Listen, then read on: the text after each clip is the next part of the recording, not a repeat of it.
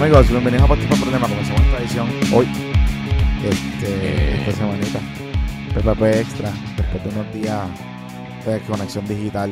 Ujú, ujú. ¿Cómo estuvo, Estuvo el oeste bien bueno. cómo estuvo ese aniversario? Estuvo Mm. bueno. Estuvo bueno. Sí. Estuvo bueno. Eh, estuvimos por allá por las costas de Rincón. Qué bien, qué bien. Este, Por lo de bellos atardeceres. Eh, la pasamos bien. La pasamos bien. Oye, tú sabes Eh, que ya me explicaron cómo llegar al spot de los, de los visualizers de Bad Bunny, allí en el oeste. Ya sé dónde Es en es. Añasco, ¿verdad que sí? Sí, sí, es en Añasco. Ah, porque alguien me había dicho que era Añasco. Y Sí, porque la playa está bien cabrona. Y yo tengo un pana que creo que compró un terrenito cerca de esa área allí. Este, no, cabrones, no está desplazando nada. Es un no, terrenito. es o sea, una comunidad boricua full. Exacto. Así que, este, ok, voy a. me- me- yo creo que sabía que era en Añasco, pero no sabía dónde está. Después me nos envió el pin. Y nos vamos a publicar el pin para que no le dañen los spots, porque imagínate tú. Mira, este. Luis, la pasamos bien, pero tengo que decir algo. Las compañías de teléfonos celulares se tienen que poner para su número en el área oeste. Porque el internet está al garete. Pero al garete. O sea, es una cosa impresionante. Digo, o sea, para tú desconectarte, pues chévere. No hay ningún problema con eso. Porque yo me desconecté, o sea, no tenía mucha señal. Pero. Pero está el garete. Está el garete, está el garete. Está bien el garete. Sí, sí. Yo tengo suerte que eh, tengo acceso a Aeronet cuando estoy por el oeste, pero eh, el celular no puedes contar con él para nada. No, no, no, por eso. Y, oye, y me pasa cuando voy a Mayagüez, cuando estoy en mi oficina en Mayagüez, cuando estoy. O sea, eh, generalmente el internet en el oeste es una basura. Estoy hablando del internet móvil. Este. Y sé de gente que tiene experiencias que no son Aeronet, que el internet es subpar. O sea, No hay ya. cosas para pagar por el tacho móvil, incluso boberías Es así horrible. que O sea, tienes que tener los, los menús y era como que, ok, pues déjame esperar a ver Sí, exacto, exacto. tengo internet y bregamos. Sí, pero, pero, pues. Este. Mira, eh, ganamos de- ayer. Ganamos, Antes de los temas, puestos para los, puestos para los cangrejeros. Y by the way, mañana sube la preventa de, del Christmas in July, so pendiente en el Patreon. Y de hecho, gracias a todos los patroncitos y patroncitas, ha sido por segundo mes consecutivo nuestro segundo mes del Patreon en cantidad de, de números y de dinero, que es lo más importante, obviamente, sobre todas las cosas. Así que gracias a todos y todas que nos dejan desde sus 5 pesitos hasta sus 100 pesitos. eh, eh, eh, y comparten en la mejor comunidad del Internet Boricua. So, Bad Bunny nos va a dejar sin trabajo a todos nosotros. Ese cabrón lo puede hacer todo. ¿Por qué? Porque no sé si viste, tuviste break hoy de ver la narración Ah, del juego. de la narración del juego. Estoy bien, bueno. Sí, Sí, mano, de verdad Bueno, los, que... Los Ciribillo fans es como que ya, ya se olvidaron de Ciribillo. Fue Ciribillo Who. Sí, Siribillo Who. E incluso lo- los fans eh, más vieja escuela del, del grupo de Facebook eh, que les molesta cuando hacen gimmicks de Bad Bunny para promover al equipo, estaban diciendo, ay, hombre, lo hizo bien. Como que la narración estuvo, Es que lo- la, estuvo la- la cosa es que él narró más que comentó. O sea, como Él que narró, exacto. Él no era, estaba haciendo el análisis. él- él hizo más de, narro- de exacto, narrador. Exacto. Y estaba having the time of his life. Sí, sí, estaba un chamaquito o sea, divirtiéndose. Sí, y entonces, este, pues estuvo acompañado de que Fren Velázquez y de Xiomara Río. Ok, vamos a poner un par de cosas porque hubo un calentoncito heavy que se buscó guapa, gratis, gratis. Porque guapa se- y Lenin, y Lenin. y Lenin, guapa decidió, apro- oye, que también yo lo hubiese hecho, yo no estoy diciendo que no. Claro. Guapa decidió aprovechar la coyuntura y explotar, ¿no? Sacarle provecho a que, que Fren estaba con Bad Bunny en la transmisión. No era una transmisión de ellos, amigo este pero- podcast, amigo tuyo y amigo de este podcast. sí.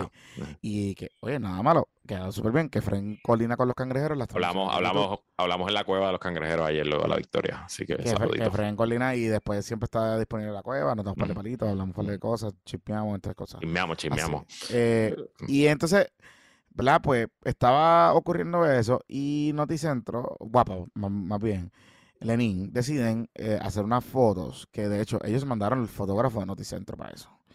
Estaban fotógrafos oficiales Digo, todos los Con- medios fueron a cubrir el Sí, juego. sí, sí. So, Pero, no. pero habían fotos, ma- No. mayormente la, la prensa de fotos, ¿verdad? Este, de hecho, no- nos fuimos virales nosotros como drones chinitas. O sea, también. la bancada se fue viral en México. So, para Y que en, y en- y en- y en Brasil. Y en Brasil y eso, sí, sí. Sí, Sí, sí, pero sí, nada, sí, eso se lo he contado ya. Traba- eh, de hecho, trabajamos un montón, trabajamos un montón, pero te contamos ahora. Ajá. Mira, la cosa fue que mm, en el tweet él reconoce a Kefren Ujú, con. Y, ahí no, y a Bad Bunny, pero no reconoce a Xiomara. Y pues eso desató una, una serie de reacciones. eh, ¿cuál es el apellido de Xiomara? Río- Ríos. Xiomara Ríos es la eh, comentarista de ella. Ella hace muchas Ella es cosas. la, ella es la on, on, on reporter que, que Exacto. para hacer las entrevistas y las intervenciones en, en la transmisión. Y ella también cosas. anima a los juegos cuando, o sea, como que ella se tiene algunas participaciones de Con Mario animación y hace los jueguitos y exacto, por eso, ella es parte de la, del equipo. Y él en la segunda temporada, porque la, la- la temporada pasada también estuvo allí. Exacto. Este, y nada, Xiomara lleva años entre una cosa y otra haciendo visitos en televisión y en medios de comunicación de deporte. Ujú. Eh, pero, ¿verdad? Pues ahora con esto ha cogido un poquito más de vuelo. Eh, Y en verdad hizo tremendo trabajo ayer en la transmisión. digo, su deporte que ella domina es el baloncesto. O sea, ella, deporte- trabajo. ella le gusta todos los deportes, pero De hecho, él hizo mejor, mejor que Kefren y mejor que. O sea, Sí, como sí, que sí. su comentario estaba, estaba nítido. Pero ajá. Sí, sí, su, su deporte que ella le mete sólido es el baloncesto. Este, Viene de una familia de baloncesto, o sea, todas esas cosas. Em, y Lenin, eh, tratando de aprovecharse la coyuntura, pues trata de, de, de sacarle provecho y le rebota para atrás porque la acusan de macharrán, la acusan de, de, de invisibilizar a la mujer, la acusan de un montón de cosas. Em, ¿Qué pasa? Este, estoy escuchando algo por ahí, no sé si que alguien Es mi, es mi señora esposa que está teniendo una conversación en el teléfono. Ah. Continúa lo que yo cierro la puerta. Continúa. Ok, ok, ok. la cosa es que, que, que hay un tema.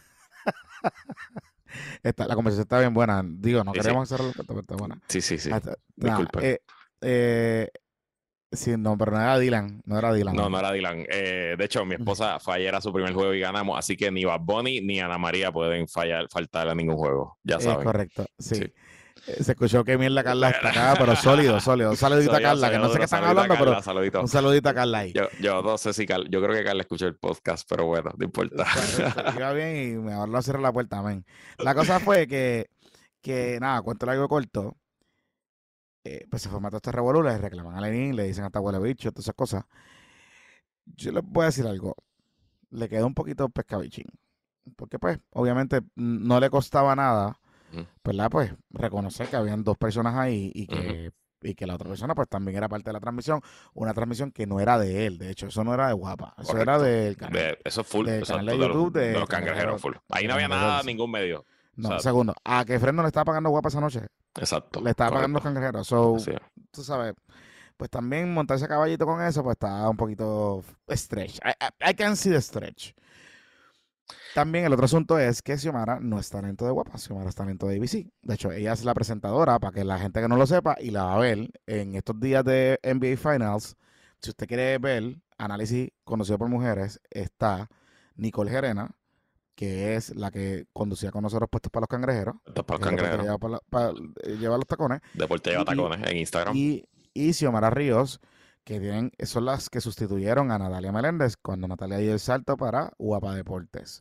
En un programa que se llama Fanson, que lo produzco yo de hecho ahora, porque estoy, ahora también soy productor. Ahí está. Así que, El hombre orquesta, papá. el hombro que está papá. Así que lo que les voy a decir con esto es que eh, él trató de montarse a caballo y estirar el chicle. Y obviamente no le iba. Aquí los medios de comunicación en Puerto Rico son bien chismines y no se dan no se, no se acknowledge talentos de otros canales para eh, evitar darles pauta gratis. Eso es una mierda, pero whatever. Eso es las teorías de, de gente vieja en medio, porque es, un, es una estupidez. Es estupidísimo. Estupidísimo. Eh, además de que después que le caen arriba, ellos sacan una promo con Kefren. Y es como que cabrón. Y Bad Bunny. ¿Tú me entiendes? Es como que, dude, Nada. tú sabes, suave. No, no such thing as bad, as bad PR. Y- de seguro hay un poquito de mala leche porque el BCN estaba en Guapa el año pasado, en Guapa Deporte, y este año está en También hay un poquito de mala leche O también. sea que Eh, estoy seguro que hay algo, hay algo de eso ahí. Sí, pero, pero tú sabes, es como que, pues, Mira, entonces te iba a decirle de los cangrejeros. eh, si metemos el triple, estamos bien. El día que ese triple no esté ahí, nos jodemos. Eh, me gustó el equipo ayer.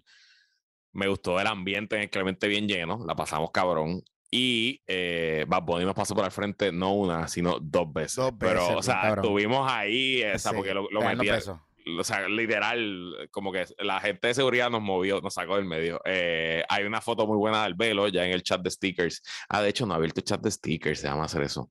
Eh, este, ya en el chat de stickers está y, y nada, fue una tremenda experiencia. Que bueno, el viernes recibimos a los vaqueros de Bayamón en un duelo que determina si empatamos la serie de la temporada, vamos 3 y 1 de tres derrotas, una victoria y va a estar bueno. Promete, O sea- allí estará Jonathan Lebron y ese No, día, pues, pues- ah, ¿verdad? tú no puedes ir, tú no puedes ir, tú no puedes ir. no estaba viernes. porque tengo, tengo compromisos con Estela. Entonces, pues, familiares. Y el domingo creo que no voy a poder ir porque tengo conflictos de trabajo. Así que nada, este, vamos a ver. Mira, pero antes de empezar, este, ¿quién presenta este episodio? No, este PPP Extra es traído a ustedes por el licenciado Edgardo Mangual. Ya no se puede decir Puerto Rico, ya el planeta está atravesando por una crisis financiera sin precedentes y existe una ley de protección llamada la Ley Federal de Quiebra. La oficina del licenciado Edgardo Mangual González está abierta y está orientando por teléfono de forma gratis y confidencial sobre la protección de la ley de quiebras, llamando al 787-753-0055. 753-0055. La ley de quiebras es la única ley que obliga a los acreedores a detener las llamadas de cobradores, detener embargos y reposiciones de autos, reorganizar deudas y lo más importante, salvar propiedades. Llama al licenciado Edgardo Mangual 753-0055 o visita su página de internet quiebras.net. La ley de quiebras es tu derecho de reorganizar y salvar propiedades en esta crisis económica. Licenciado Edgardo Mangual 753-0055, 753-0055. Oye, y si ya estás vacunado y con ganas de buscarte un viajecito a Madrid, Ciudad de México o un crucero por el Caribe, confía en Cupi Travel Services. ¡Pupi! Cupi, la gente de viaje está listo para buscarte la mejor oferta y económica para tus próximas vacaciones acreditados por la compañía de turismo. Y si pasa alguna situación antes o en medio del viaje, están dispuestos a ayudarte para lo que sea. Llama ahora al 787-860-1515, 787-860-1515 o mándales un email a cupi1, cupi1, arroba aol.com, aol.com. Mira, Luis, ¿Quieres empezar por lo de las escuelas y los almeros o quieres hablar de- del proyecto de estatus? Mm, vamos a hablar de las, de las escuelas y los almeros. Eh, mm, ¿Cómo es que se llama este pájaro? Nelson del Valle. No, bueno, No. ok. Nelson del Valle es el ex senador que, De eh, Ponce, apro- Del de de Ponce, que aprobó, que aprobó las últimas enmiendas a la ley de armas. Él Fue el que Correcto. las impulsó, esa, ese proyecto antes de Nelson Cruz. Nelson Cruz, Nelson Cruz, Nelson. Cruz, Nelson Cruz. Ese, ese pájaro. Que son eh, enmiendas impulsadas por la gente de Codepola. Y Codepola. Exacto. Que Codepola es el capítulo... NRA, nuestra. NRA de, exacto, nuestra NRA local. está afiliado al NRA. No sé, no estoy seguro. Yo estoy seguro que es, probablemente. no me no sé. extrañaría, pero si alguien sabe en el chat y nos puede decir. no estoy seguro. Pero Codepola es la organización pro defensa del derecho de portar armas, no sé qué carajo. Tiene un nombre extraño ahí. Y Codepola, eh, obviamente, pues su, su, su área de, ¿verdad? Es defender la aportación de armas, etcétera. Que en Puerto Rico realmente no es un issue tan grave, más allá de que hay dos tipos de, de dinámica con las armas, ¿verdad? Están las armas que llegan de manera ilegal, que ¿Qué son las que van al bajo mundo, Correcto. y son las que se, se, que se llegan venden por partiteras. mm, el correo americano. No llegan de. Cuba ni de Venezuela, papá. Correcto, correcto, correcto. Este, y esas armas, usualmente, ¿verdad? Lo que, lo que ocurre con esas armas es que eh, pues se venden en el bajo mundo y, y se vende para tiraje. Ujú. Saludita Pina, saludita Pina. Saludi- Saludita Pina, que de hecho Pina, Pina, las armas que él tenía en su casa, parte de lo que estaba pasando era que esas armas, entre una cosa y otra, se alquilan. Para lo que hemos sabido ya de, de ese bajo mundo es que hay armas que digamos, este Luis es un títere, ¿verdad? Y yo tengo unas soy, lo armas soy. Ah, sí, Ah. Luis es un títere. Y yo soy, yo tengo unas armas semiautomáticas en casa, y Luis me llama y me dice, mira, que necesito armas semiautomáticas para no sé qué carajo. Y este no las puedo comprar porque no cualifico bajo la ley de armas para comprarlas. Sea, no tengo los requisitos. O no quiero pagar. O no quiero cumplir con la ley de armas. Vamos. Este, eh, no me las vendas, alquílamelas. Y allá viene Luis y me trae un chavo, un sobrecito chavito. Y yo voy y les alquilo el arma. Y va Luis, hace su fechoría. Es como un blockbuster. Y coge y termina la fechoría el titeraje y me devuelve el arma. ¿Verdad? Este, eso es una modalidad. Hay otra modalidad que simplemente es, yo te vendo, yo tengo un tráfico de armas, tengo armas y las vendo para adelante y cobro un premium, etcétera. Hay gente que las usa para defensa. Yo, he conocido casos en Puerto Rico de personas que han comprado en el bajo mundo armas eh, ilegales para usos legales, digamos, porque no han tenido... Lena Lease Program, qué cabrón. Exacto. Dicen aquí en el chat. Porque no han tenido, porque no han placa, tenido placa con leasing service. placa, Próximo placa- placa con no, leasing, no, exacto, no, ponte exacto. serio, Ponte Mangosta, serio, ponte ponte serio, ponte serio. en serio. Y esto es al margen de la gente que va a la Almería Gutiérrez, nuestra Almería Patroncita, por ejemplo, y va y cumple con el, con el, con el trámite, se compra su alma, que en esa está, yo sé, sepa la gente que está en ese proceso, ¿verdad? Y cumple con su trámite. con- Son almita. Right True en la Almería Gutiérrez que yo los llamé para cuadrar el outing cuando los cangrejeros visiten a los capitanes y que fuéramos a disparar y dije, el problema es que si no tienen licencia no pueden venir a disparar. Así que no, no podemos ir. Así, así de Right True son. Ajá. Entonces, pues nada, ¿verdad? E- e- Ese es el, ese es el tipo de, de dinámica. Pero por alguna razón, Codepol en los últimos años ha empezado a adoptar temas un poco alados por los pelos con el tema en Puerto Rico. El tema más importante que ellos en los últimos años habían estado metidos es el fam- la famosa ley del castillo. Eh, que esta ley de que si... eh, que eso no había ni... ni, Sí, que tú ni eres- neces- Que tú eres el rey de tu casa, de tu propiedad, eso es tu castillo y dentro Eh, de tú eres absoluto. castillo tú le metes par de tiro a la gente y ya. Para defenderte, eso no- pues es lo que es. que eso no había tanta necesidad de legislarlo, Luis, porque tú te acuerdas con nosotros estudiamos el Código Penal, que existe eh, un Legítima delito- defensa. Una, una defensa afirmativa, que es la legítima defensa, y en esa legítima defensa hay una, específicamente hay una que habla de la morada, y que esa morada es tu casa. ¿verdad? Que si alguien invade tu casa, tú le puedes meter un tiro, claro. Hay unas excepciones, ¿verdad? Que es que tú tienes que repeler la fuerza de la misma manera que tú te ibas a entrar atacado. O sea, digamos, si alguien entró con un arma entrando par de tiros, tú le puedes meter par de tiros. Pero si alguien entró con un bate, este, y tú tuviste una manera de no sentirte amenazado, etcétera, whatever, pues tú, no le, tú le puedes pegar un tiro, pero no puedes matar, no le puedes pegar cuatro tiros, ¿verdad? Eh, unos tecnicismos y cosas que se utilizan en ese tipo de situación que han ocurrido en el pasado. ¿Qué pasa? Que hace, yo no sé si tú te acuerdas, Luis, del caso este del tipo que le metió cuatro tiros en una intersección en Carolina a alguien que le hizo un corte de pastelillo. Me acuerdo, que sí, que, que grabado el en video se video. fue por ahí viral. Ajá. Exacto. Ellos ahí empezaron a meterse y de hecho le están ofreciendo ayuda legal a esa gente, a ese tipo, porque ellos están planteando que la persona que lo fue, que le hizo el coste de pastelillo, que el tipo le metió cuatro tiros en el piso, esa persona estaba violentando su ley del castillo.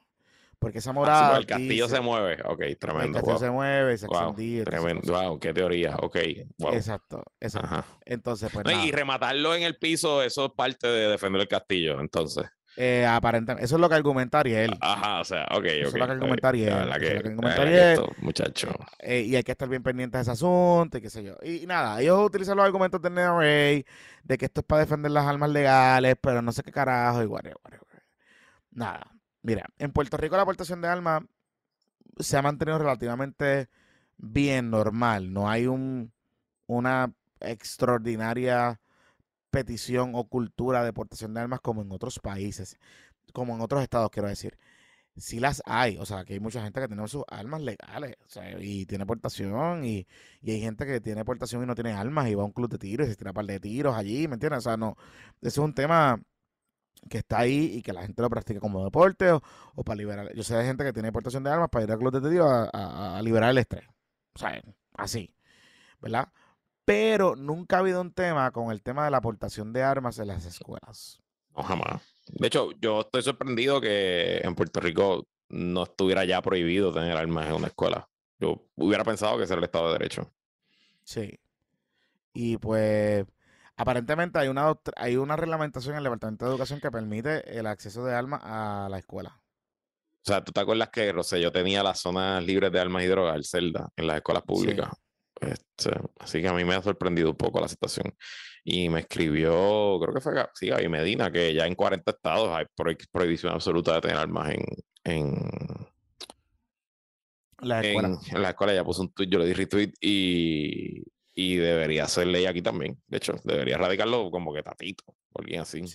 Porque evidentemente, o sea, este señor Leco de Paul, este, este imberbe eh, ex senador, eh, o le responde al NRA aquí o le responde a los dueños de Almería, Pero ¿no? Nelson, Nelson Cruz, es maga. Él tiene su. Ah, él es maga, ¿verdad? Él era maga, y eso. Sí, sí, él, se está viviendo la película y obviamente pues está importando la, importando la cosa. Y Ariel, y Ariel, y, Ariel realmente, o sea, fuera de ciertos temas, Ariel siempre ha sido un tipo.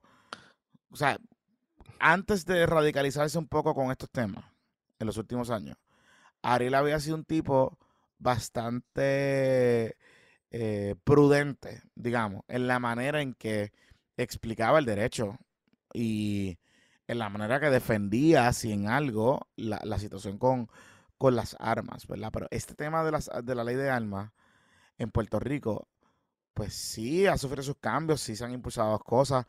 Me parece que un juez, yo no sé si fue en Salinas o en por allá en uno de esos pueblos, o en Fajardo, no, no recuerdo bien, que declaró inconstitucional parte de la ley de armas en un momento dado.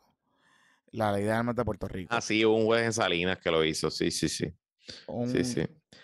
fue, por allá, por esa zona. Y declaró, no, no, recuerdo los detalles, yo creo que hasta que lo hablamos aquí en el podcast. Sí, sí, entonces este, este fue un tema interesante porque recuerdo que el primero que lo, que lo trajo fue, fue, Dávila, fue Dávila Colón, que lo trajo.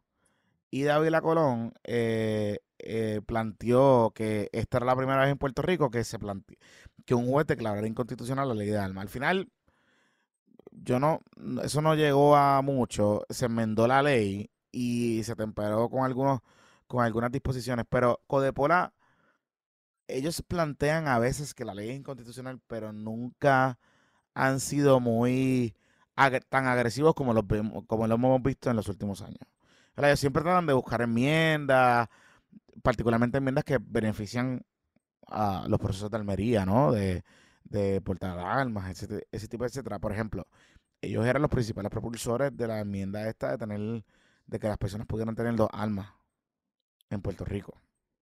Este, portar dos armas a la misma vez. Que eso causó un montón de revuelo recientemente, porque eso estaba, era una enmienda que creo que Nalmito era el que estaba bregando con eso en la comisión. Y al final, pues se formó un revuelo bien cabrón y se, se quitaron las enmiendas. Mira, aquí hay una carta circular del 30 de enero del 2014 que nos pone el amigo Trigotti en el chat del secretario en ese momento, Rafael Román Meléndez, que escucha el podcast, así que saludo. Eh, que básicamente hace un análisis de para los asuntos legales. No me la he leído completa, tiene cinco páginas, tres páginas, pero me va a cambiar. Pero en general dice: solo podrán portar armas en las escuelas y demás instalaciones de la agencia los guardias de seguridad privado uniformados con licencia de aportación de armas y en el ejercicio de sus funciones. Em, y dice aquí también en cuanto a los estudiantes, por lo tanto, la prohibición de posesión y portación de armas por parte de estudiantes de las escuelas es absoluta y cualquier infracción resultará en la obligación del director escolar de aplicar el reglamento de estudiantes, bla, bla, bla. So, yeah, eso está aquí. Este. Así que nada, el, el, punto con esto es que hoy yo escuchando antes de entrar a, de entrar a grabar aquí, estaba escuchando a Ariel Torres en, en Pelota Dura. Y había una directora allí de escuela. Y, yo, y, él y ella le planteaba como que, pero es que esto es un problema, yo llevo 30 años en el sistema y nunca he tenido problemas de armas en la escuela. en la escuela hay un montón de otros problemas, de peleas, de eh, han habido situaciones de, de, inseguridad entre los mismos estudiantes, de, de gangas en un momento dado, de peleas, Dependiendo de las escuelas pero nunca ha habido un, tema documentado, por lo menos. Un tema de tráfico de, armas, de que los estudiantes vayan armados allí, de que sea un tema yo lo que veo es que se está creando un, y te voy a decir una cosa, ¿verdad? Y esto eh, eh, eh, suena duro y crudo a ocho días de, de, la muerte de 19 niños y dos maestras, otra vez más en un acto ridículo, insensible y 100% americano. Pero en parte en Puerto Rico no pasan esos mass shootings aunque sí hay un montón de armas ilegales, es que ese mercado negro de armas ilegales hace las armas bien caras y poco accesibles. So, un chamaquito del mismo perfil y los mismos trastornos mentales que este joven, este asesino de 18 años, que en Puerto Rico los hay. ¿Tú no te crees que hay nenes súper deprimidos que han sido bully, que están en ese flow? En Puerto Rico los hay, los hay en el planeta entero.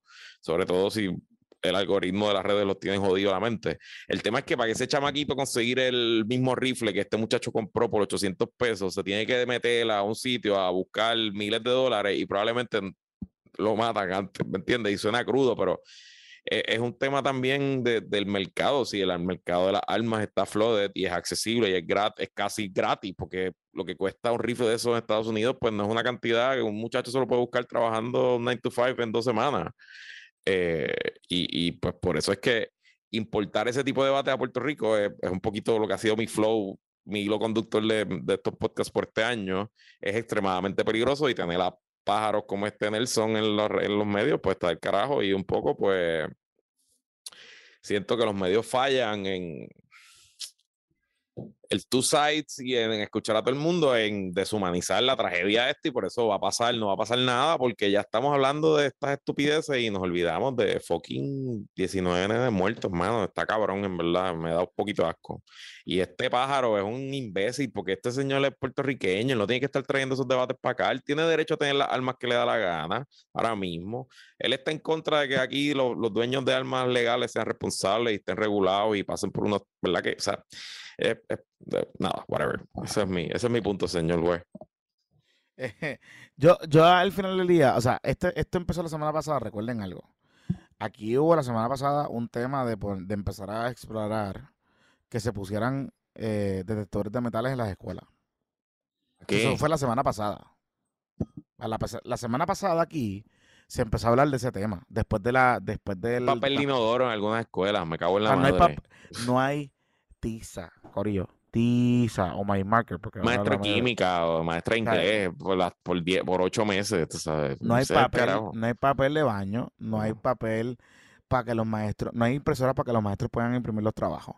No hay papel para que. Oye, y los eh, maestros se ahora se van a ganar un poquito más, tres mil pesos al mes, pero además de ser maestros, comprar sus materiales, bregar con 15, 20, 25, 30 menores a distintas edades, también tienen que tener un alma, entrenarla, tenerla guardada donde los niños no la cojan. Porque, ¿verdad? Un niño, sabes que de verdad es que hay que ser bien imbécil. Mm. Y adicional a un arma de que un calibre de tal para enfrentar a un potencial loco con un AK-47 con una R-15, como que imbéciles. Eh, Cabrones, o sea, Corillo, la policía que tiene que, como el 40, digo, Twitter, no, no, he visto, pero los memes que corren, que es el 40% del budget de esa ciudad en Texas, estuvieron una hora y no entraron a enfrentar al tipo. ¿Qué carajo va a hacer una maestra? Hoy hay un daily que empecé a escucharlo ahorita y no lo pude terminar. Cojona, odios imbéciles. Que aparentemente en esa zona, en esa ciudad de Ubalde, hay una policía especializada en, en las escuelas. Entonces, esa policía especializada en las escuelas que de hecho yo creo que en Puerto Rico existió algo. de la policía de la policía estatal existía como una unidad especializada de policía escolar, algo así. eran entrenados para bregar con eran policías estatales, pero entrenados para bregar con situaciones en los planteles. Eh, y esta, eh, en esta situación de hubo un tema de que entre las agencias del orden público allí el tema de la hora esa que se tardaron en entrar a la escuela es porque había una jurisdicción de esta otra policía o fuerza policía. Sí, porque hay que sentarse a pensar en las jurisdicciones eh, cuando hay 19 niños muriendo, cuando tienes llamadas del 911 diciendo aquí estamos, me estamos, por favor. Entonces, eso es parte del problema, porque las pajas y el culto cabrón que le tienen a la policía en Estados Unidos, o sea, el, el jodía, las jodidas pajas que se hacen con el Blue Line y la mierda y al momento, váyanse al carajo, váyanse al carajo, en verdad, se pueden ir todos para el carajo. Pues la cosa es esa, que, que el problema, ¿verdad? Hubo, hubo esa situación que están explorando el, asunto, pero que básicamente fue eso, un querical entre agencias del orden público, que entre una cosa y otra, pues sorting out duró una hora, y pues el tipo estaba ahí matando. No solo eso, este Luis. Los nenes en esa edad tienen celulares.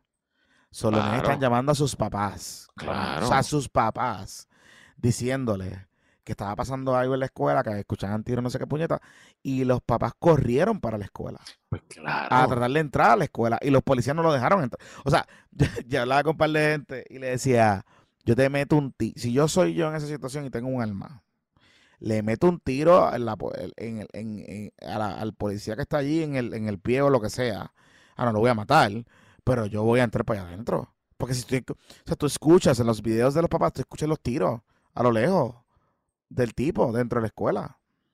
Entonces, e, e, e, es una circunstancia que, mm, claro, vamos a resolverlo dándole armas a los maestros. Pues yo no sé, o sea, no creo, eso no va a resolver nada. O sea, es como que es, un tema que si nosotros queremos que las escuelas, si hay un problema de inseguridad en las escuelas, vamos, en Puerto Rico, y nosotros creemos que, que las escuelas deben ser un remanso de paz, seguridad, todo ese tipo de cosas, pues vamos a darle los recursos que las escuelas operen en horario extendido, que tengan este clubes de actividades extracurriculares, que tengan deporte, que tengan este arte, que tengan eh, cosas de STEM, whatever, qué sé yo. Pero, ajá, lo primero que pensamos es detectores de mentales y alma. Tú sabes. Entonces, pues, no. Así es la vida. Así es la vida con este asunto. Pero es tan importante un tema que no, o sea, no hay evidencia, no hay tal récord en Puerto Rico de eso. No existe. Punto. No existe. Así que pues, esa, esa es la, esa es la situación, papito. Mira, este, vamos a hablar del Partido Popular y del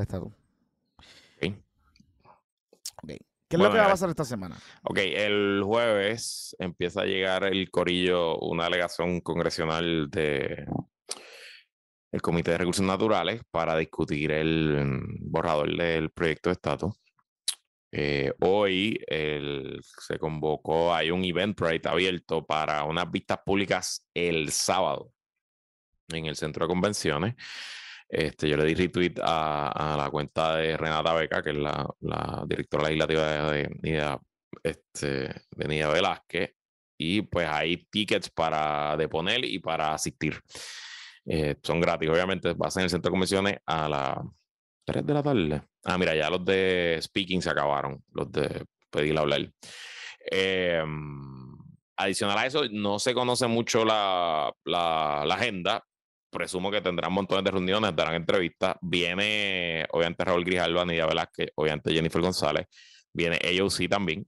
Eh, así que va a estar interesante, habrá mucha actividad y creo que es de jueves a domingo que va a estar pasando eso mm. en todo PR. Eh, presumo que los partidos pidieron turno, no sé, no, no hay lista de quién van a deponer, pero... Eh, o sea, van a ser en, en distintos puntos de Puerto Rico, ¿eh?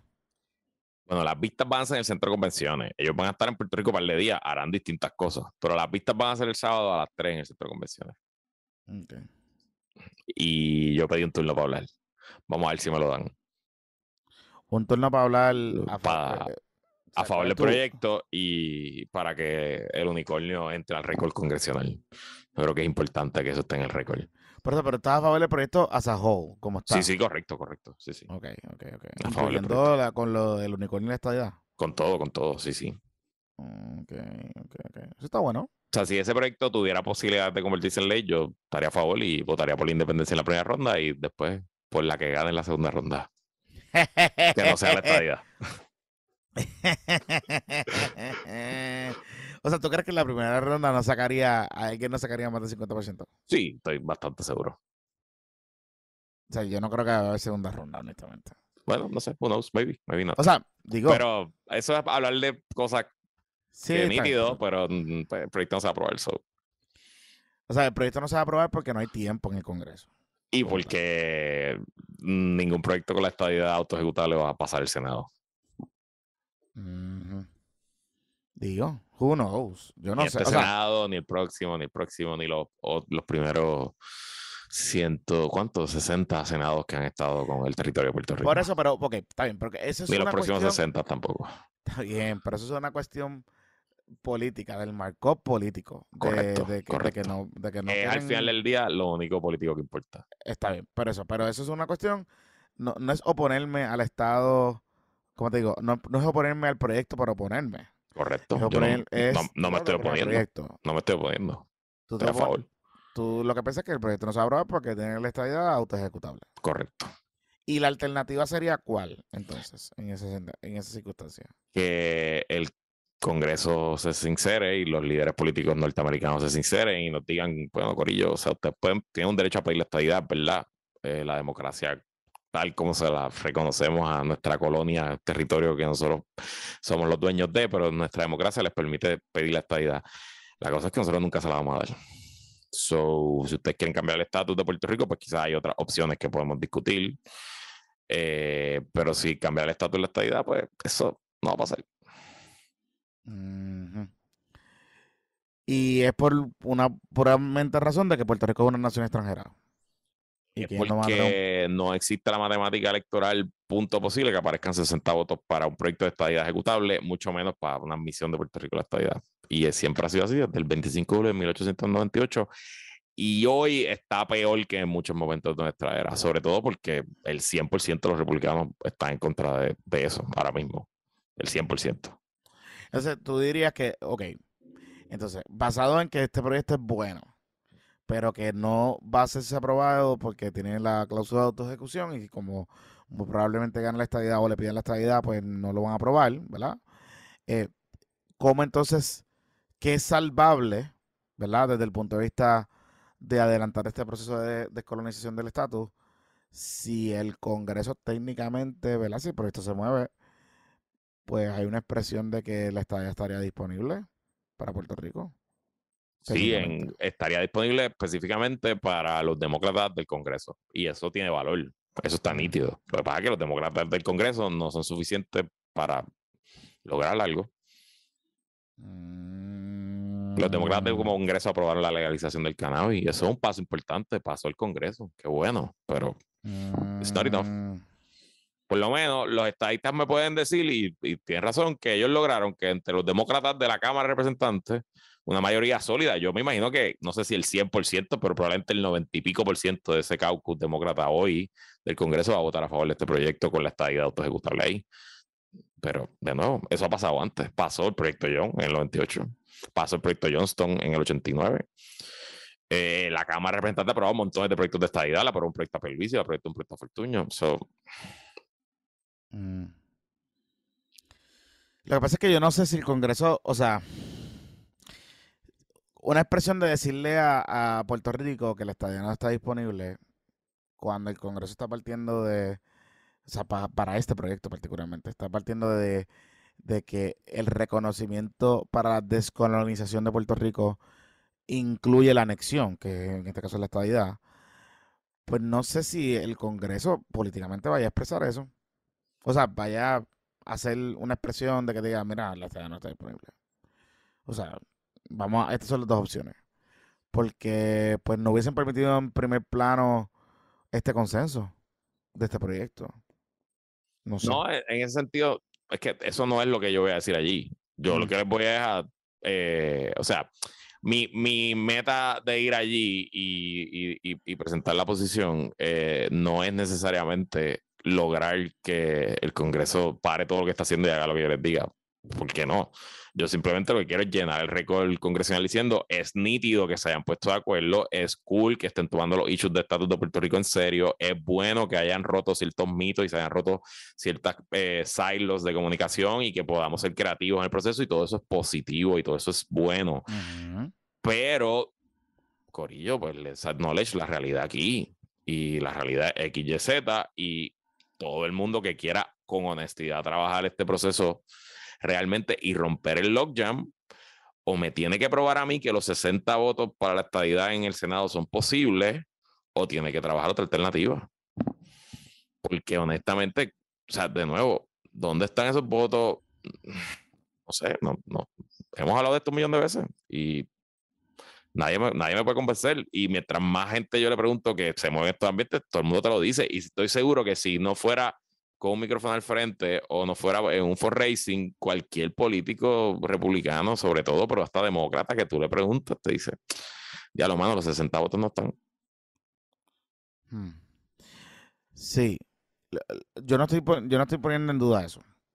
Lo que no estoy convencido es de no darle el tracto al proyecto y que llegue al Senado y que el Senado lo derrote. O sea, que, que, que porque esa etapa, perfecto, la estadía no está disponible porque eh, contiene la, la cláusula autoejecutable. No hay ningún problema, te puedo comprar esa teoría. Pero ese es un tema de que si los 60 votos garantízame o certifícame que los 60 votos están disponibles o no antes de que el proceso comience, pues no sé. Digo, es que tienen que estar, Jonathan, porque si no, no se convierte en ley. Eso es todo. No, no, yo sé, yo sé, yo sé. Yo no te estoy diciendo, no, te estoy, no te estoy argumentando en contra. Lo que te quiero decir es que ¿por qué no darle el tracto completo y que todo el mundo esté empujando el proyecto? Ah, bueno. En cámara. Eso es una manera, Senado y que el Senado, y que eso, el Senado lo baje. Eso es una manera de expresarse, pero el Senado. Y que el Senado se exprese y que, oye, y que se exprese y que lo baja a votación. Eso es una y que no aparezcan los 60 votos y, y, y ya. Pero eso ya, eso ya ha pasado en el pasado. Ya, ya ha pasado, Jonathan. Pasó el proyecto de Johnston. Y no ha habido ni un solo proyecto que ni siquiera se acerque, que tenga la estadía, que ni siquiera se acerque a, a aprobarse en el Senado. Ese, ese argumento. Y ahí no hubo un ahí no se votó, es verdad. Al final no hubo una votación. Por eso. No bajó al floor. Pues a lo mejor una, una estrategia para derrotar la estadidad es derrotarla con los votos. Sí, pues fíjate, eso, pero eso, lo tendría que hacer un senador republicano.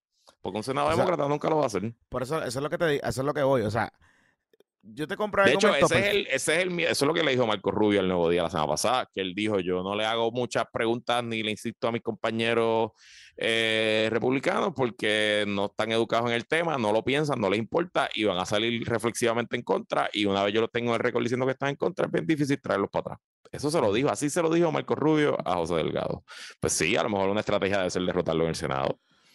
Por eso, porque es que si, si, si o sea, mi argumento aquí es que estamos. eso es una manera de que el Senado, se, de que el Congreso Por eso es que si, se, claro, si se está intentando algo distinto, si hay consenso, si las partes de aquí todo el mundo está, por lo menos en la Cámara, está hablando y se está logrando que se adelante el tema en algo, pues una expresión contundente del Congreso sería que es, bien, bien, bien extraño, bien raro que se baje un proyecto de cualquier tema si no tiene los votos. O sea, las mayorías no bajan proyectos para que se los derroten. Yo, yo, lo sé, pero, pero el punto, el punto aquí es que si when tú sabes, la cosa cuando la puerca entorcha el rabo, es que ese proyecto tiene que cruzar de Cámara a Senado. O sea, la excusa no puede ser, no la excusa, el argumento no puede ser, ah, consígueme los 60 votos, consígueme, garantízame los 60 votos ahora, antes de para continuar con la discusión. Yo no estoy diciendo eso, Jonathan. Yo lo que estoy diciendo es que no hay forma de configurar un proyecto que consiga los votos con la estabilidad. Yo no te estoy diciendo consígueme los votos para hablar de la estabilidad. No, es que simplemente no hay una ley, no existe una ley que cree el Estado de Puerto Rico que consiga 60 votos. No ha existido antes, no existe ahora y no existirá nunca.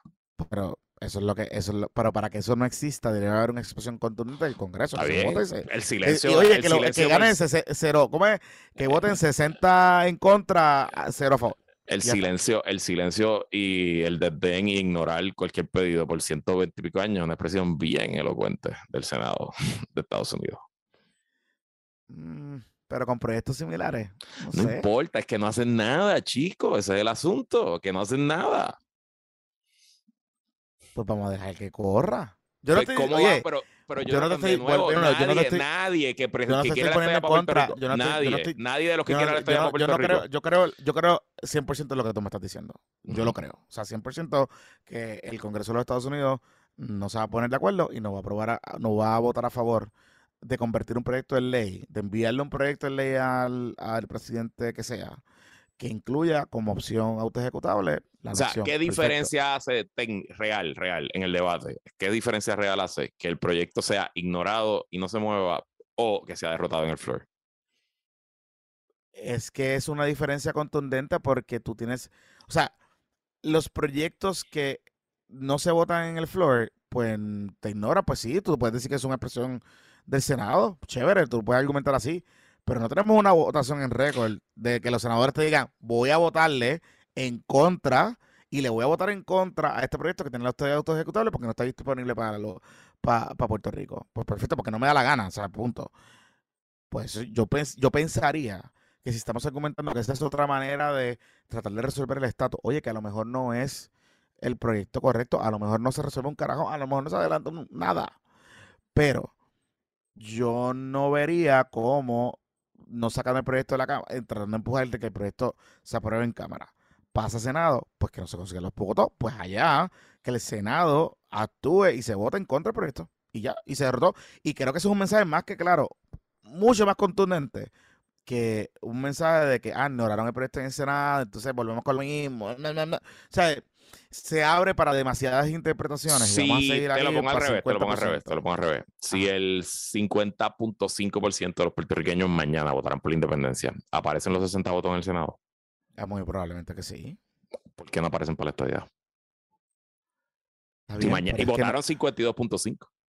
Está bien, pero es que no, eso es lo que no se está planteando al, al, Congreso con este proyecto. Jonathan, ok, de nuevo, de nuevo. La, aunque el efecto sea distinto porque tú estás poniendo arbitrariamente que derrotar en el floor versus dejarlo engavetado no es lo mismo. La realidad es que no se convierte no, en No, poniendo arbitrariamente. Ni el engavetado. no, hemos tenido, tú, es que ni, el engavetado, ni el engavetado, ni el derrotado, ninguno de los dos se convierte en ley. Está bien, pero tú, me estás, pero tú me estás planteando que las veces que ha pasado, que las veces, las veces que hemos empujado este tema del estatus, cuando llega el Senado no se vota, porque no se baja o porque hay alguna razón.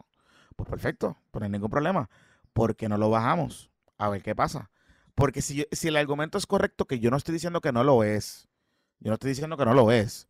Yo, yo creo que yo creo que tú que tú estás poniendo como prerequisito para decir que la estadía es imposible que se derrote en el que se derrote en el floor. No, yo estoy diciendo que si hay una expresión contundente del Congreso de que la estadía no está disponible, que se derrote un proyecto con la vinculación y la autoejecución del resultado de estadidad o independencia o libre asociación. En verdad, o sea, un objetivo, un objetivo de los que no queremos, que los que queremos que la estadía se derrote debe ser cuando los el Senado sea republicano de nuevo, conseguir que este Mitch McConnell y Ted Cruz radiquen un proyecto de admisión para Puerto Rico y que lo bajen al fuego y lo derroten 65 a 35. Puede ser, Pero entonces lo que va a pasar con eso es que los estadistas aquí nos van a acusar de racistas, de colaborar con los trompistas, de populistas. Pero, pero eso es una reacción política que va a tener que bregarse con, el, el discurso local. También, pero que eso es con el discurso, eso es el discurso lo local. Que, lo que pasa que ese es el discurso ah. local, Jonathan, pero mi ah. counterpoint a ti es que eso es la política americana hoy, como esté alineada con los personajes de hoy. Pero si hay algo constante en la política americana desde el 1898 hasta el 2022, con todos los cambios, subidas, bajadas, mm. revoluciones, guerras mundiales, todo, todos los cambios, guerras frías, revoluciones cubanas, todo, todos los cambios. Es que nunca nada, ni un solo proyecto, ni uno solo, de Barbosa, de, de, de, este, Dios mío, el líder obrero de los 20 y los 30, de Martínez Nadal, de Luis Aferré, de Pedro Rosselló, de Carlos Romero Barceló, de Luis Fortuño, de Jennifer González, name a quien usted quiera, ninguno, ninguno estuvo ni cerca de los 60 votos. Y la única vez, la única vez que un proyecto se discutió seriamente, seriamente, que fue el proyecto de Johnston en 1989, seriamente, con las tres opciones, con ese proyecto fue tan exhaustivo que el gobierno le dio dinero al Partido No Progresista y al mm. PIB para que montaran su como embajada allá en Washington y tuvieran sus cabilderos y lo hicieran todos. Ese proyecto fue lo más fair realmente en momentos contemporáneos. Y se trancó por eso, no se bajó al flor a derrotarla, pero en el Senado le dijeron, brother, cuando la estadía autoejecutable, que si los, eh, puertorriqueños la votan, hay que dársela. No, eso no va a pasar. Mm. ¿Y, si, y si te ponemos estadidad independencia en vez de libre asociación? No importa, no es, ese no es el tema, porque no es la independencia ni la libre asociación el problema. Lo que pasa es que en la medida en que no se vote sobre un proyecto y se derrote la estadidad, se derrote, o sea, se cierre la puerta. Mañana, el argumento de cualquier PNP o cualquier estadista es, ah, mira, ahí fueron los populares con Charlie Black, con Aníbal, el otro. Entonces, vamos a seguir en el mismo ciclo. Por eso es que yo planteo, vamos a dejar que corra el proyecto, vamos, es más. Lo que pasa es que yo estaría decir vamos a dejar que corra el proyecto implica que alguien que no sean los 100 senadores tiene poder de que se muevan las cosas en el Senado. ¿Quién carajo de nosotros o de la gente que no, no, no, no, no pero, pues, por eso pero está bien, pero es que pero es que el problema es que si estamos partiendo de la premisa de que no lo van a considerar y que eso implícitamente es considerar una derrota con la estadidad, pues, pues yo lo puedo ver así, tú lo puedes ver así, y quizás mucha gente lo va a ver así, pero va a haber otro corillo que no lo va a ver así, que lo va a ver con, y vamos a volverle al mismo argumento de siempre, de que Claro. aquí vinieron gente que torpedearon el proyecto, que el proyecto era de consenso, Sí, sí. que cuando íbamos a brincar de un lado para otro, ta, ta, ta, y tú sabes, la teoría de esta conspiración gigante de que el PPD de alguna manera u otra y ciertos sectores controlan la pendeja allá.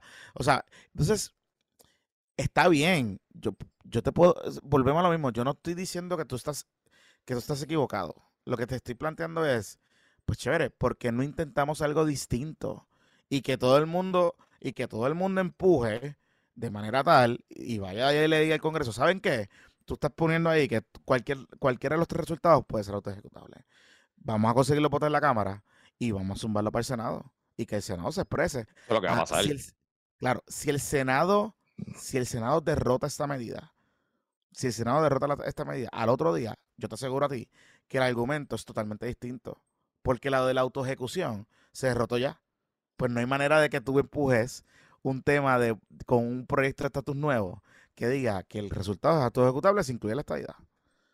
Pero si tú no, si, si ignoró, pues chévere, pues está bien, pues podemos argumentar que es verdad que, que el Senado no se quiere expresar sobre ese tema porque tiene la autoejecución. Pero mañana va a venir otra gente y va a decir, bueno, pero es que si lo cabildeaste y lo torpedeaste cuando brincó de un lado para otro y conseguimos la... Pues, ¿me entiendes? El argumento este de siempre de que los populares... eh, eh, eh. Entonces, ¿queremos resolver el problema de estatus? No lo queremos resolver, ¿verdad? Al final del día. Y si hay que poner contra la pared a, la metrópoli para que acepte las alternativas que sea para resolver el problema de estatus, pues, pues tenemos que buscar una, una alternativa. Ah, si lo que queremos es no resolver el, el problema y por default nos vamos a quedar siendo colonia forever, pues entonces es otro argumento, Entonces, pues ahí, pues yo te diría, bueno, pues está bien, pues ok, no hay ningún problema, pues que hay que conciliarlo para recol- este proyecto no se va a aprobar, porque como tiene la autoejecución, pues nos vamos a quedar colonia forever. O hasta que venga otra alternativa que no sea con la estadidad y vas a tener el 50% del país planteándote, o según lo que dicen los PNP, planteándote que ellos quieren la estadidad para Puerto Rico. Y cabildeando en el Congreso con los otros corillos, ¿me entiendes? Entonces vamos a seguir en ese ciclo y pues quizás 50 años más tú y yo hablando de este tema. Es la cosa, es la cosa. O sea, O sea- no, es lo mismo, e- ese es el problema. Ese es realmente el problema, que esto es una situación completamente circular y el problema sigue siendo el mismo siempre, pero simplemente pues aquí hay un movimiento político que controla, tiene el poder casi absoluto, excepto ahora mismo la Cámara y el Senado, pero que controla todas las instituciones y que su razón de ser es una cosa imposible, brother, está cabrón, de verdad, es como un médico que te receta para resolver tu problema, que tienes que crecer medio pie, pues, pues está jodido, no puedes crecer medio pie, lo siento, Eliezer. O sea, Dios te hizo como te hizo. No digas eso, no digas eso. Eh, porque- y nada, pero es interesante y honestamente, ¿no? La, la realidad es que, y lo mejor de este proyecto, y por eso es que yo estoy a favor del proyecto, es que dentro de lo aburrido, gastado y circular de este debate, pues por lo menos presenta algo nuevo. Pero esto, algo, esto nuevo eh, no, va, no va a ser aprobado tampoco. Mm. Ok. Acabo de cerrar el chat de, el chat de WhatsApp de sticker porque ya llevan 20 minutos compartiendo sticker y se acabó. Ya lo tiraron como 300 stickers. Y a rayo. Qué fuerte. Mira, este, vamos para la pausa, vamos para la pausa para hablar de, para hablar de un par de temas. Este, ¿qué es eso de Ferno, Luis? Eh, me cuenta mi fuente 00 Puerta de Tierra que el alcalde de Juan Díaz, Ramoncito Hernández, y usted lo puede confirmar porque la única, la entrevista que se habla de Fernández como candidato a gobernador, quien lo habla es Ramoncito. Ha empezado a llamar gente a decirle, oye, ¿y por qué no tiramos a Fernández de candidato a la gobernación? Pero ese es él, moto propio. Entiendo que Porque sí, yo le no, creo que le Fernández entrevisté esté esta mañana- detrás. yo le- no entiendo que le- Fernández esté detrás de eso. Yo creo que es una Yo le idea entrevisté que esta tuvo. mañana. Yo creo que es una le idea que Ramoncito tuvo. ¿Qué te pareció? Yo le entrevisté esta mañana y el argumento que él dice de que es una voz refrescante, pues en en verdad está un poquito al garete, Ramoncito. Tú sabes, como que Fernando un señor de ese- qué sé yo. Pudiera ser refrescante, who knows. O sea, por lo menos es nuevo. Sí, pero. Su problema es otro. Su problema es que tiene que salir limpio del lío de la Inter, porque no, si no, por si no está jodido. Pero, o sea, dentro digo, de, la- li- de las posibilidades de ser un buen o mal candidato, who knows, no, no sería un mal. O sea, tiene credenciales, va a tener acceso a levantar dinero, tiene, es popular, nadie lo duda. So, no sería necesariamente mal. No sé si era un buen candidato, a lo mejor no tiene personalidad, da malos discursos. Yo creo que yo nunca, no recuerdo ni siquiera su voz. O sea, que no tengo que haber visto alguna entrevista o algo, pero no, no, no tengo una idea clara. Pero dentro de las posibilidades no es una locura. Sí, Sí, no, oye, presidente. para de la- llegar al cuarto lugar. Bueno, no, pero presidente de la universidad, la, de la segunda universidad más Sí, grande pero del país. pero, pero eso es asumiendo que el tipo, o sea, De nuevo, tiene que salir no, limpio del la- lío de la la-. Tiene que salir limpio de ahí y, y, y lo que lo que se ha salido no es tampoco pichis and cream. Bueno, pero él, él- él se está defendiendo. De nuevo, hay que ver. ¿Y qué posiciones tiene él sobre esos dos temas? Seguro, claro, progresistas. nuevo, eh, estoy hablando, eh, estoy ¿sabes? hablando en el papel. Yo no sé las sus posiciones ni cuán su O sea, ni, ni cómo va a ser como candidato. ¿Me entiendes? Como que tampoco. Digo, o sea, yo. Yo te voy a decir algo. A mí me da la impresión de que Ramoncito genuinamente puede creer que él está empujando una idea revolucionaria. Pero yo te voy a decir bien honesto. Conociendo los suspects que hay ahí y quién puede estar conectado o no y quién pudiese estar empujando ciertas cosas para poder seguir conectado con Don Fernando. No me extrañaría, no me extrañaría que hay unos corillitos populares por ahí. Tú sabes a quién yo me estoy refiriendo, pero ajá. Que puedan estar pulling the strings para colarle estos temas por ahí. Porque. No me extrañaría tampoco, pero Ramoncito es un tipo que siempre ha sido medio agente libre. Sí, sí, él es un Yo de no creo que haya de hacer lo que le da la gana. No so. creo que haya coordinación con Ramoncito, pero de que se quiera montar con Ramoncito, después de Ramoncito, empezar la. ¿Tú me entiendes? A colar. A lo que voy es que estén pendientes a Radio Isla, sí, cómo van a tratar este tema, porque. eh, Hay un pro- Hay un programa bien bueno en Radio Isla, se va que es la que hay todos los días a las 5 de la tarde. eh, También, también está en formato podcast. Pero tú sabes, tú ¿Qué es la sabes. que hay? Es su aplicación de podcast Tú favorita. sabes, tú sabes, tú sabes. Vamos a hacer la pausa.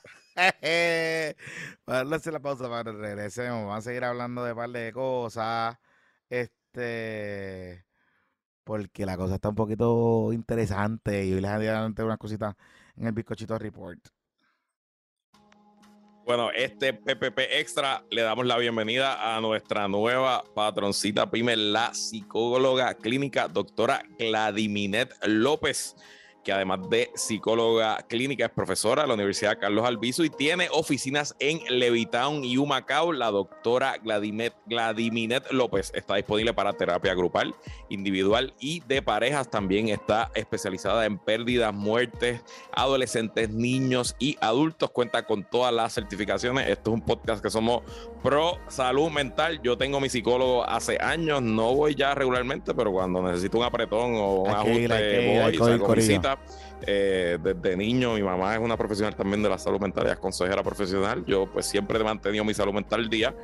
Y pues, manos, esto es una condición como cualquier otra, así que comunícate con la doctora Gladiminet López al 939-272-1231,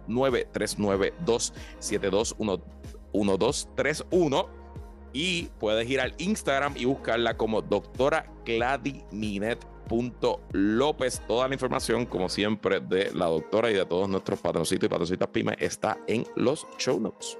Importante que, que- y, particularmente con sus niños, que también hablen ¿verdad? con ellos y que eh, de alguna manera u otra tengan y pierdan el temor de expresar, es- de expresar algunos problemas que puedan tener para que tú, usted pueda canalizar y que busque la ayuda. Así que es bien importante. Nosotros aquí promovemos ese tipo de conversación. Y también promovemos, Luis, que usted tenga una buena, un kinkiness. una- Eso, eso es bueno para la salud mental también. También eso es bueno para la salud mental. Sí, sí, de sí, hecho, es bueno para la salud mental. sí, sí. Y usted sabe que, pues, que se escocote el gobierno, porque pues, el gobierno está carete, como el Partido Popular también, y el PNP también. Y tú sabes. Chico, pero no le dañes el deseo sexual a la gente hablando de esos partidos, por favor. O sea, Pero jamás, a- jamás, jamás, jamás, jamás tu vida sexual. Mira, y estoy hablando de los amigos de Capela Love. Capela.love, una tienda de productos para adultos que te ofrecen unos juguetitos bien entretenidos que te ayudarán a bajar la presión de las noticias del día. O sea, eh, que después de todo esto que hemos estado discutiendo aquí, ustedes deben entrar a capela.love y buscar las cositas que hay ahí porque eh, la salud sexual es importante y la vida sexual en su pareja, con su pareja, es importante para que usted se mantenga las cosas bien y tú sabes, y acomode unos puntitos y todo ese tipo de cosas. Así que ellos hacen las entregas con empaques discretos y mucho amor y fuerte. Así que usted entra a capela.love y con, eh, va a tener un código de 15% de descuento en su primera compra utilizando el código Pórtate Mal. Pórtate mal, Pórtate mal. pórtate mal. Así que pórtese mal y entra a capela.love. Que son nuestros patrocitos primeros de esta semana. Mira. Luis, hablando de, de papelones, le van a radicar el callo a Guillito. Mañana. Le va a radicar el callo a Guillito. Este, la situación está un poquito complicada porque, digo, vamos, es el fake, tampoco es que está tan complicado.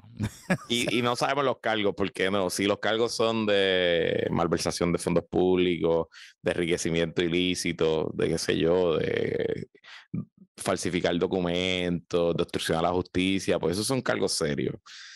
Si los cargos son de incumplimiento del deber y de negligencia crasa en el cumplimiento del deber, pues... eh, so, nada, veremos que presenta el FEI mañana a las 10. Pero Exacto. Pero, si pero, usted nos pero, escucha hace tiempo, usted sabe cuál es nuestro opinión del FEI. sí, pero, pero, pero, hablando sobre ese asunto, pues ya hay una transición comenzando en Mayagüez. O sea, desde el punto de vista político, ya el partido tiene allí delegados presidenciales todas esas cosas. Pero, pero, pero, los poderes se están alineando para lo siguiente, Corillo. Para una transición ya. Y, y, y, y. He empezado a averiguar porque, Luisito, tú- me, me da la impresión que tú fuiste la primera que me lo mencionaste a ella. Que Jocelyn, Celín, la representante. la representante, es la heredera, la escogida. No lo sé si es oficialmente la escogida, pero ella fue legisladora municipal y viene de la estructura de, de Guillito. O sea, Es de la estructura de Guillito y trabajó en la oficina de Guillito Ah, y, de Guillito, sí. y es y me empezó a enterar unas cosas- joven. Tú, tú trabajas Sí. por allá también, así que tú Y me sabes. empezó, me empezó a enterar una cosita que Presentable en sociedad, tú sabes, buena, es presentable en sociedad, bien. pero tiene un corillo que es bien cercano a Guillito, Ah. que también siempre es un corillito que se ha estado vinculando o rumorando que estaba conectado a ciertos elementos del bajo mundo en el área de Mayagüez A rayo. y de titeraje y todo ese tipo de cosas. Pero que ella es como la estructura municipal que todavía le responde a Guillito, es la que quiere a Jocelyn. Ok. Eh, básicamente ese es el, esa es la línea ahí. Yo no, que- no, nunca he penetrado Mayagüez Politics, así que no, no sé, no, no conozco Sí. los bandos ni, ni nunca he trabajado por ahí en nada de eso, así que no, no sé. Ahora, hay que ver cómo es que el partido se va, se va a conformar. O sea, se va a, a manejar con este asunto. Porque entiendo que Charlie Hernández está en campaña también. Sí, pero Charlie Hernández, bendito. Y el Charlie profe, Hernández. y el profe Ángel Rosa. Bueno, yo diría que el profe está ready para correr. Pero sería entrar a un municipio quebrado y jodido. Hay que Bueno, joderse. pero, o sea, que yo creo que le sería más difícil la elección especial. En la elección general le iría relativamente bien. Tiene que ganar la elección especial. Digo, o puede retar en primaria, puede ir después. Tampoco es que tiene que correr la hora. Sí, sí, sí, sí, sí. Pero imagínate, Ángel Rosa, yo creo que está.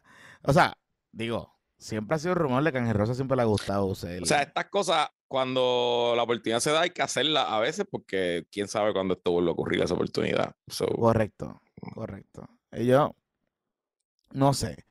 Pero yo no sé si el, si el profesor Ángel Rosa le gustaría dejar los requisitos que él tiene en televisión y en radio, que le va bien.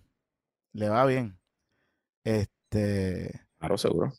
para tirarse para la alcaldía de, de un municipio que Pero está él puede cogerse un fucking leave of absence y regresar a la radio si no gana. Eso es lo de menos. Mm, Eso es lo de ¿tú menos. Seguro. Luisito María? Bueno, o sea, si, si hay un, yo no lo, yo lo conozco y, o sea, tengo buena relación, pero nunca ha sido, no, sé, no es que somos mi pana y nunca he trabajado para él, pero si Ángel Rosa toda su vida quería ser alcalde de Mayagüez, pues a lo mejor este es el momento. Este es el momento, sí, sí, sí, sí, sí, definitivamente. Y a lo mejor pierdes que se joda, pero lo trataste, ¿no? Y dime si Este, pierde, vuelve a la radio. Por eso, por eso. Y él tiene su cátedra en Mayagüez, o sea que no es como que él pierde el trabajo, eso está ahí. Sí, pero Jocelyn es la que, es la que. Ujú. Jocelyn es la que, es la que, la heredera, es la que quiere la estructura. Así que, que se llama pendiente. Jocelyn Rodríguez, si no me equivoco. Jocelyn Rodríguez, pero es como Jocelyn. Sí, Jocelyn Es como Rodríguez. Sí. Jocelyn es. Rodríguez. Sí, sí, Con sí, sí. Joceline, J-O. José, Joseline. Joseline. Es joven. eh, Sí, sí, pues, en el joven. 24. Este, Nuestra edad. Hay una niña. sí, Tiene un año menos que yo. sí. Este, es una alcaldesa milenial de Mayagüez. Ujú, alcaldesa milenial de Mayagüez. Pero pues no sé cómo la estructura, o sea, no sé cómo el partido vaya a reaccionar a eso, porque Pero ella es tú, full tú crees Guillito. que entonces Guillito está por renunciar bueno, y que se, y que se active una elección especial. la gente está esperando como que eso va a pasar. Mm. Él está suspendido. Él está Claro. suspendido, por eso. Y no ha ganado él la suspensión.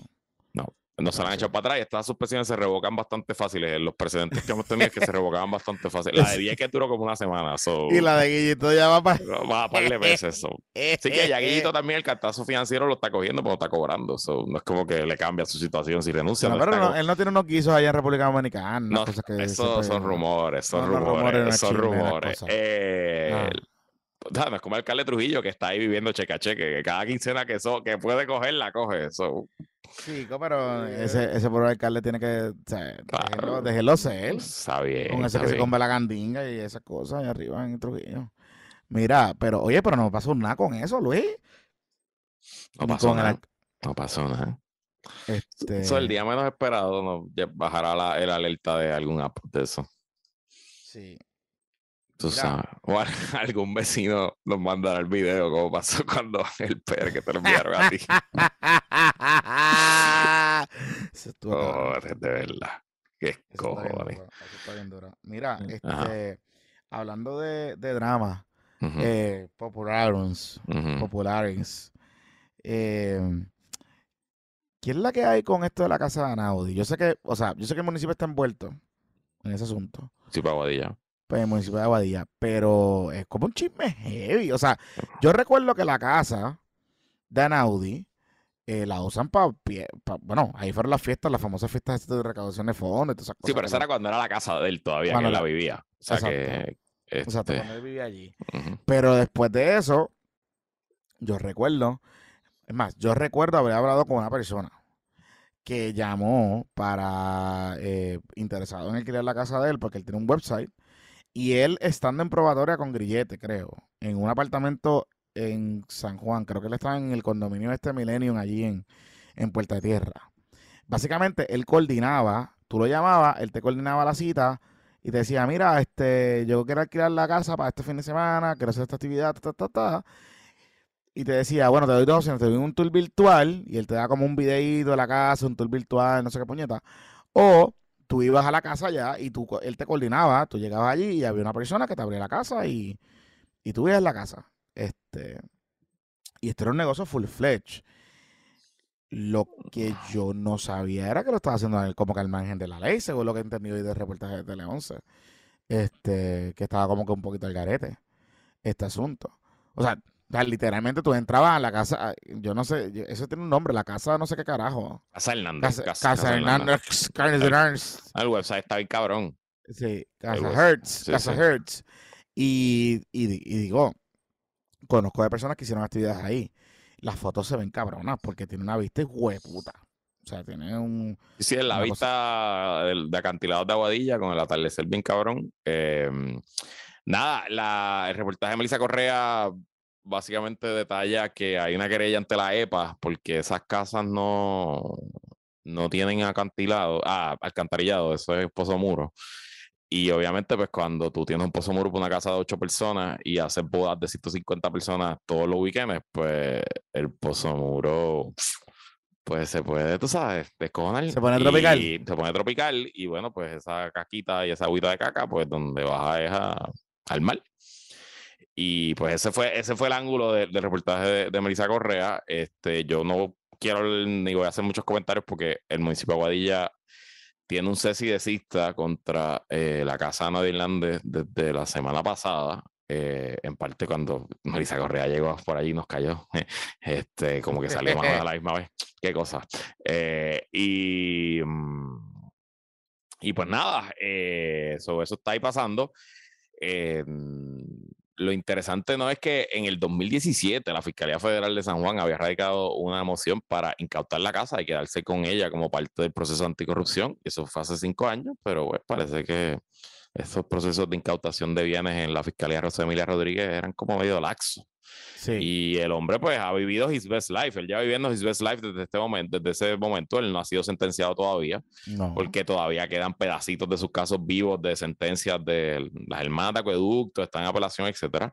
Él, está, o sea, él sigue viviendo en el milenio, sigue viviendo en el y ha mantenido su estilo de vida y pues realmente no, o sea, él ha hecho lo que le da la gana. Y eh, pues nada, este, hay una querella, o sea, esto no empezó, además de la querella de la EPA, hay una querella ante el municipio que presentó eh, uno de los vecinos, eh, que obviamente pues es un área residencial, ¿no? Eso no es... O sea, que básicamente... No es Eso es básicamente, los pares que básicamente que los pares que hacían allí llenaban de caca el pozo. Y el pozo se desbordaba y llevaba el mal. No, no es un sitio que se construyó para, para fiestas de 150 personas.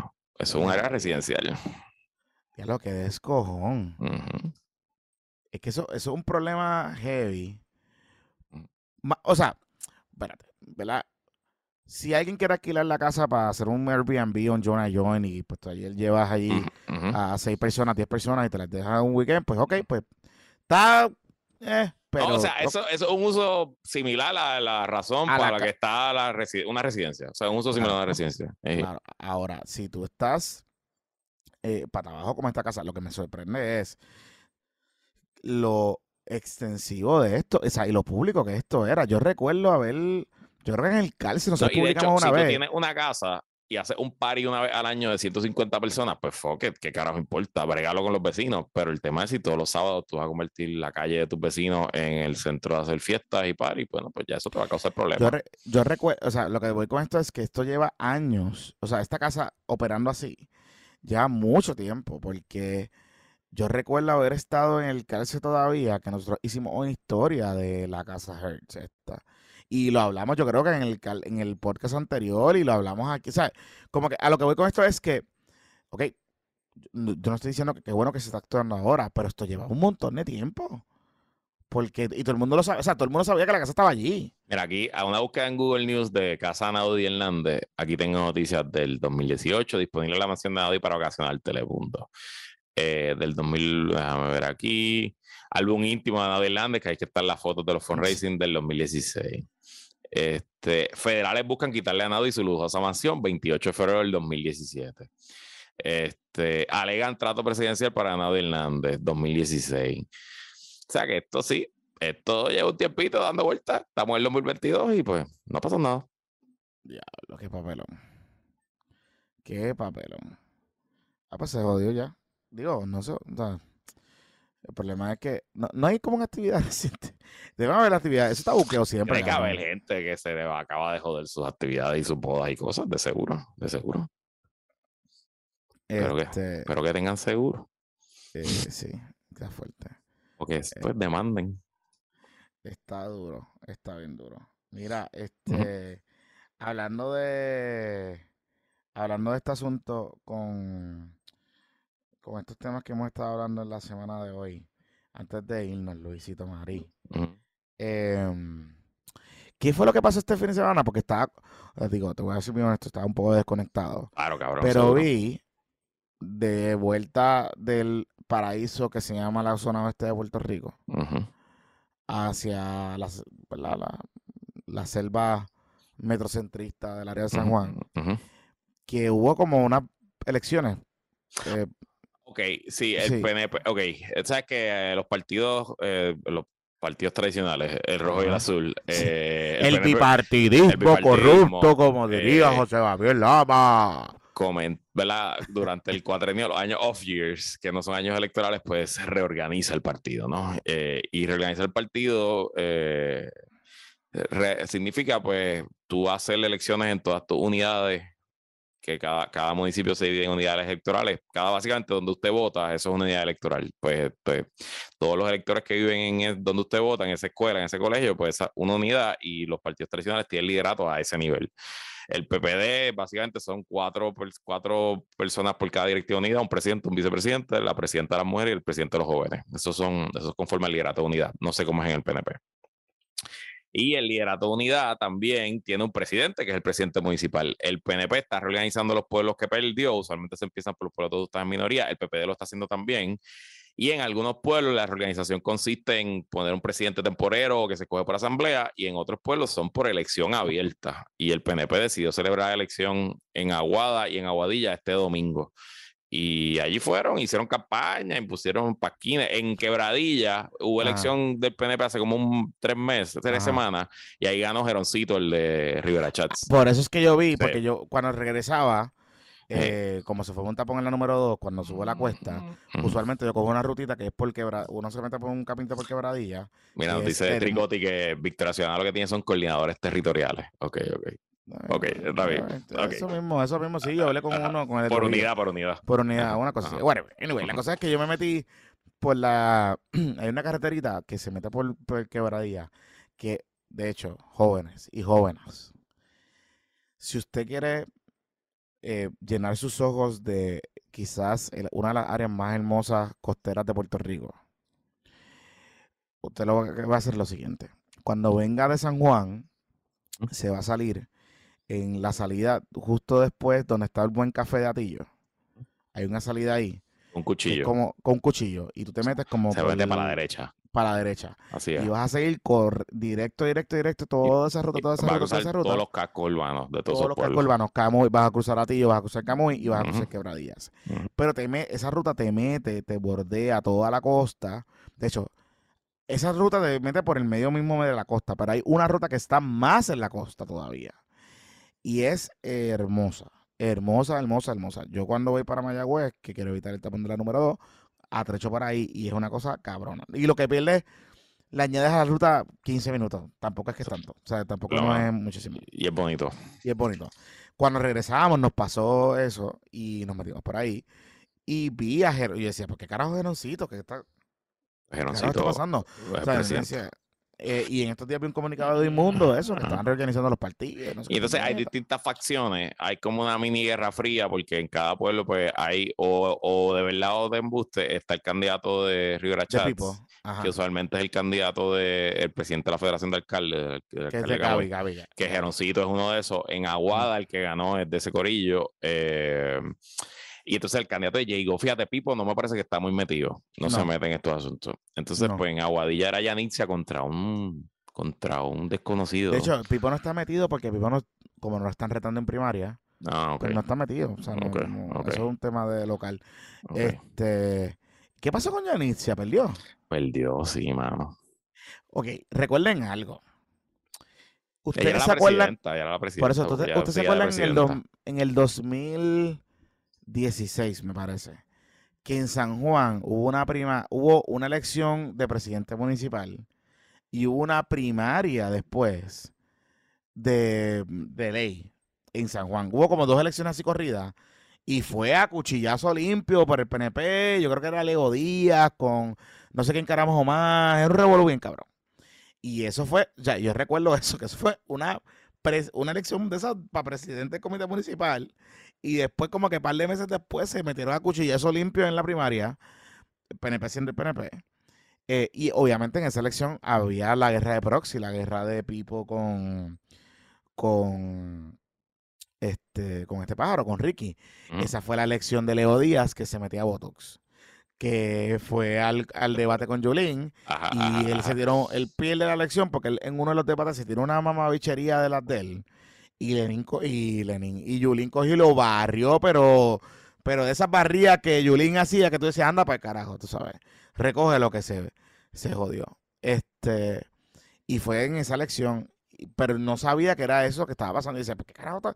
Y dice, puñeta, pero ya empezamos con el temprano. O sea, como que.